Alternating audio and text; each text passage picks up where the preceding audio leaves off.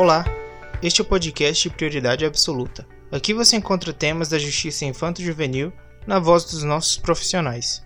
Eu sou Matheus Camilo e apresento a vocês neste episódio o tema Desenvolvimento Natural dos Bebês, a partir da abordagem da pediatra Amy Pickler. Quem fala sobre o assunto é servidora da Coordenadoria da Infância e da Juventude do DF e mestre em Direitos Humanos e Cidadania, Karen Calazans.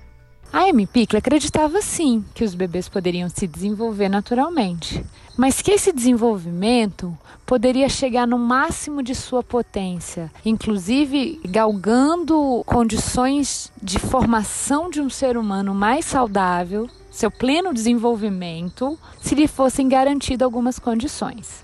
E quais seriam essas condições? Um adulto de referência que se ocupa dos seus cuidados e com quem ele forma um vínculo saudável. Então, o primeiro elemento é o elemento humano. Essa pessoa com quem esse bebê desenvolve vínculo deveria ser o mais atenta o possível nos momentos em que estava com esse bebê e principalmente quando estava se ocupando dos seus cuidados cotidianos da troca de fralda, do, do banho. E inclusive aproveitar esses momentos de cuidados cotidianos para incrementar esse desenvolvimento. Né? Então, quando fosse dar um banho no bebê, fosse falando, ah, eu tô lavando a sua cabeça, fosse nomeando as partes do corpo, fosse antecipando com a voz, que o toque fosse suave e que esse adulto também ele fosse mais um observador do que um interventor. Então, esse adulto deveria ter um ambiente preparado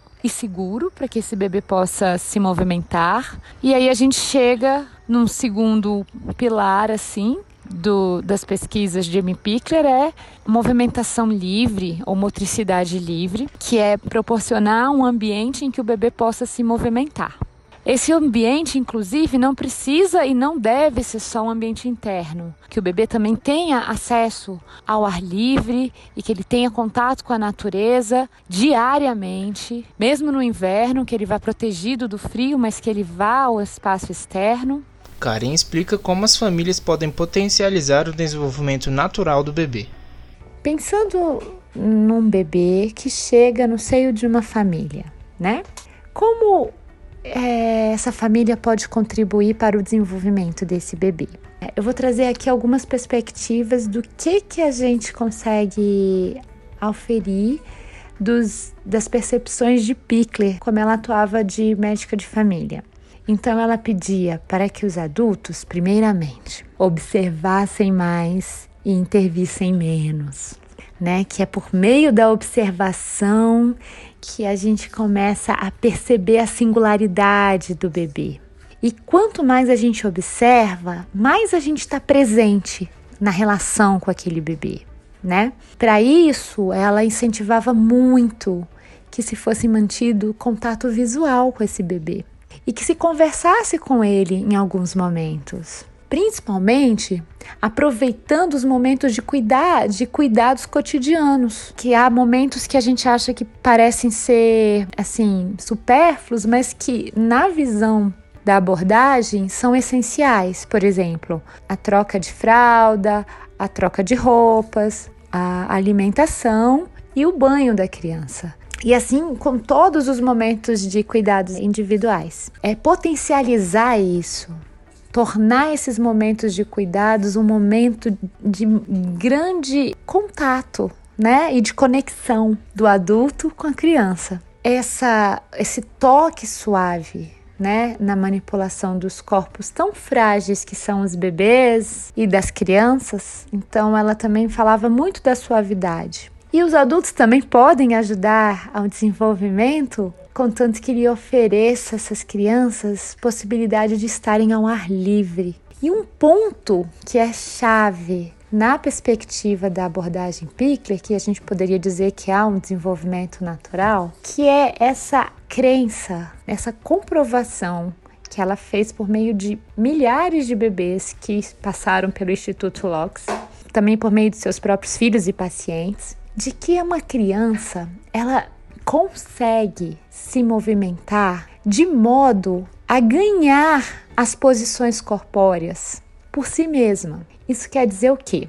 esse desenvolvimento psicomotor, que uma criança ela é capaz de é, girar de bruço, se ela for deixada com a barriga para cima, ela com o tempo ela vai ganhando capacidade se ela estiver num ambiente preparado, de que ela se gire sozinha para ficar de bruço. Com o tempo, ela começa a se engatinhar e se movimentar da maneira que ela consegue, né, se arrastando. Para isso, ela precisa sim de um ambiente preparado, então isso é algo que né, a gente pode oferecer para que esse desenvolvimento aconteça. Depois, essa criança vai conseguir sentar, uh, engatinhar, ficar de pé e caminhar sozinha. E isso é uma das grandes diferenças da abordagem Pickler do nosso senso comum, né? Por isso que a gente pode dizer que há uma crença no desenvolvimento natural, porque essa é, uma, é acreditar que as crianças conseguem passar por essas etapas de forma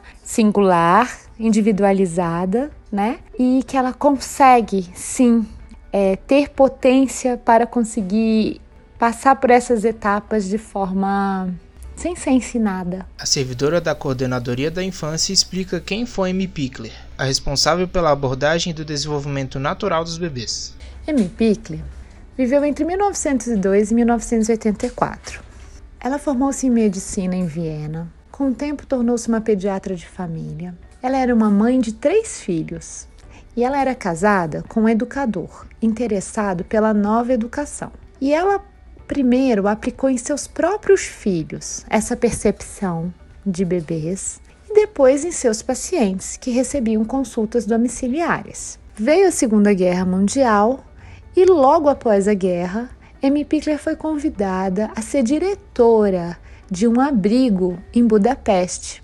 Esse abrigo é, era localizado na rua Loxi e ele acolhia os órfãos de guerra ou as crianças abandonadas durante a guerra.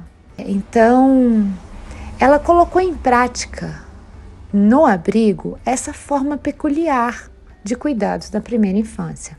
E ela se mostrou tão preciosa que até essas crianças que tinham passado por uma guerra e que tinham perdido o vínculo com suas famílias de origem conseguiam se desenvolver de maneira plena por conta desses detalhes dos quais ela eh, pensava serem essenciais para o desenvolvimento de um bebê e de um ser humano nos primeiros anos de vida.